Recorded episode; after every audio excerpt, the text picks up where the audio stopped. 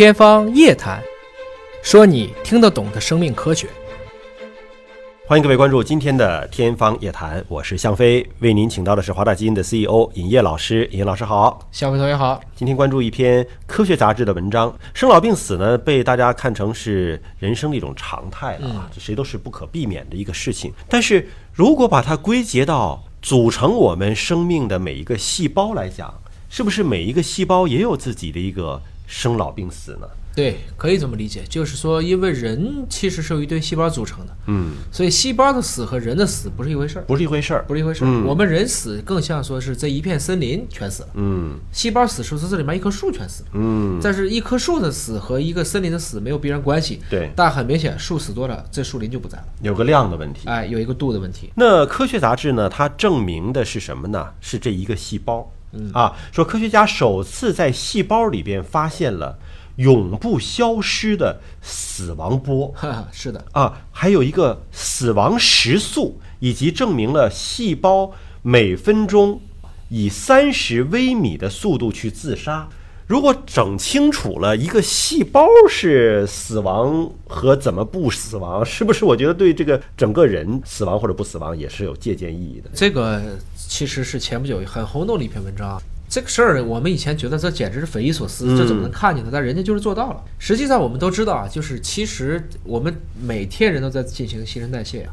人有三十万亿到一百万亿个细胞，嗯，更新最快的细胞是平原地区的这个红细胞，嗯，一百二十天就更新一遍。所以从这个角度上讲，我们算一下，可能每一天都有几百亿个细胞就是死了，它这里面给出一个数字是，你可能每天都有五百亿个细胞死亡。因为你有几十万亿个细胞，所以整个来讲，这一个周期还是很慢的。这个过程呢，我们绝大部分都认为这叫细胞凋亡，嗯，啊，就是这个细胞可能老了，对，啊，或者是它可能产生了一些，比如说基因突变。了，也是自然的规律啊。被你体内的一些免疫系统也发现了，嗯。啊，有些是被我直接就干掉了，啊，巨噬细胞啊等等，会帮助你去清理这些已经出问题的细胞。因为可能那个细胞的如果不死亡，它有可能会癌变。它可能就是它逃逸免疫了，嗯啊，然后这个时候又被逮着了，对啊，那我就赶快把你吃掉了，啊。但是如果细胞死太多了呢？也不行啊，哎，你这是组织就没了，那就吃小龙虾的恒温肌溶解嘛，肌就细胞都不在了。就是新的细胞还没产生呢，你老的细胞先死的太多，那也不行。对吧哎，所以呢，就是大家就说，那好，既然细胞会死，或者说就一个森林里这棵树要死，我总得知道这个树是怎么死的吧？嗯，它是从根儿上烂了，还是从枝上枯了，还是从叶上散了？就需要保持一个动态平衡。新的树苗的成长速度和你这个旧的树的死亡的应该平衡起来才行啊，这个平衡就是我们现在的状态。对新树长得快就是少年人，对它的合成代谢是比较旺盛的。要是新的长得比较慢，死的比较快的话，就是老年人，嗯逐渐逐渐衰老了。我刚才说的是这一棵树从哪开始死的，这就是这个文章的关键。就你这细胞凋亡是先把这个细胞膜破裂了，哎还是先细胞核哎衰衰亡哎，了？是是这个意思。嗯到底是从头到尾还是从尾到头的？很多人就会问这样的问题。那实际上呢，一直都会有几种猜想。第一个就是随机的，嗯，逐渐逐渐的，就是点进去，然后一点点的就消失了。那真实情况是什么呢？呃，第二种呢，其实比较像森林大火，一开始是可能慢一点，后来可能就会比较快，不会减速，甚至会增速。嗯，您说的这个随机扩散和这个森林大火，实际上是此前科学家的两个猜想。对，就是说这个细胞凋亡到底是什么状态？嗯是它自己慢慢的引掉了，还是说哗一下就开始慢，后来越来越快了？是这么一个情况。第二种方式呢，一般大家也是称为叫做触发波，就一点儿点儿哗哗哗就凋亡了。细胞因为比较小，绝大部分的哺乳动物细胞都是在微米级别的。嗯，即使人的卵细胞最大的也不过就是大概两百个微米左右。所以从这个角度来看呢，我们不容易看见，但是这些科学家还真的很很厉害，他们直接找了非洲爪蚕的卵细胞，把这个卵细胞呢装到了一个非常长的一种特氟龙管里面，同时呢，他用荧光标记了跟细胞凋亡相关的蛋白。这个时候，他只要去看我标记了这个荧光蛋白怎么走，我就能算出它的速度是多少。嗯，我就看它在多久的时间内走了多远，我就知道了。这就是你刚才说的这个一分钟三十微米。这个是哈佛大学的科学家们在显微镜下真实观测到的。哎，所以呢，大家就是把这个特氟龙刚才不是放了这个管里吗？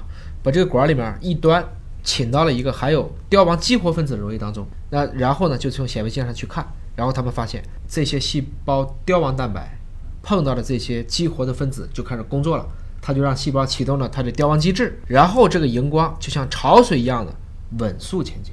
那也就是说，这个细胞的凋亡，它不是说从芯儿到壳儿，它就是从一侧开始，慢慢的。来稳速的前进。但是你说潮水还有点不一样，因为潮水临近岸的时候，它阻力大了，它就会变慢。而这个是基本上我们说这个死亡波就是平稳的，他们算了这个速度，一分钟二十九个微米，一分钟二十九微米。整体走了好几毫米，一毫米是一千微米。然后呢，作为对照，研究者还用色素去标记了普通的自由扩散。那自由扩散的速度确实是越来越慢，而且只能走几百微米就消失了。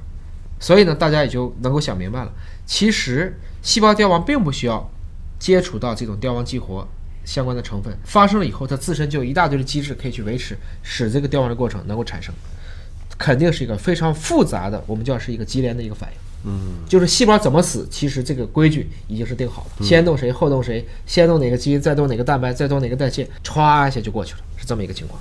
是个匀速的死亡过程。他们看见了这个凋亡蛋白的在这个细胞里走的过程，就是一个匀速的，慢慢的走过去，我所经过的地方就全部凋亡了，是这么一个方式。这个画面感很强啊，非常强对吧？很多电影当中其实是有类似的这种走过之地寸草不生的那种感觉啊。对的，是。那我们刚才讲到的是这个单个细胞的死亡过程啊，那是什么触发了这个细胞的死亡呢？如果我们能够阻止它被触发，那不就这个细胞就相当于不会。像一个死亡波一样就死掉了。就是这个文章首先就肯定了我们开始说的那两种争论嘛，对吧？第一种就是说认为是自由扩散，第二种是森林大火。现在来看呢，它更像第二种，它是一点点像森林大火的向外的一个匀速蔓延。蔓延。但是森林大火其实是越烧越快的，对，从一个点上扩散。所以他们也做了一个实验，就对每一个点，比如说注射一个细胞色素 C，嗯，它也会启动凋亡。但是这一个点到它的周围全部是匀速进行的，嗯，这就叫一个触发波，它像波一样的向外去扩展，它并不会加速，啊，它没有加速，它是非常稳定和恒定，就没有说说越烧越旺，并没有这样。所以通过这个方式呢，大家也想，那么我们的神经传导也罢，有丝分裂也罢，应该都是以这种波的方式向外去传递的。但是对于了解细胞凋亡是非常有意义的。比如说癌细胞，我让你凋亡，但是如果想治疗老年痴呆，我是希望你不凋亡的。所以。这个东西，当你知道了它怎么能往左走，就一定有办法能让它可逆向右走。这就是这篇文章实际的意义。所以，它只是在研究细胞凋亡过程当中的最开始的那第一步。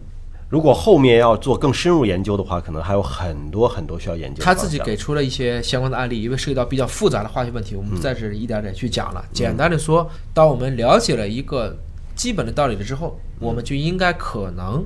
通过它后面一系列我们叫复杂的级联反应，去在这个过程中确定某一些分子、某一些化合物可能按照我们的方式进行调节，嗯，进而按照我们的方式去是引导它凋亡好呢，还是促使它减缓凋亡可能性好呢？这对于不同的人类的医学需要是不一样的。哎，那这个细胞凋亡的时候，它还在那儿吗？还是说它就会被人体吸收了？它就不在了，它就会降解，慢慢就被变成碎片儿，然后巨噬细胞吃一点儿，还有一些这个我们以前说过有各种各样的一些清理机制，就变成垃圾了，就变成人体垃圾了。可以理解成，可以算是一种垃圾，但是这些垃圾呢，逐渐逐渐就被转运，被我们所排掉或者是分解，也有一些又被重新利用和吸收了，这么一个情况。最明显的例子就是人的这个表皮细胞。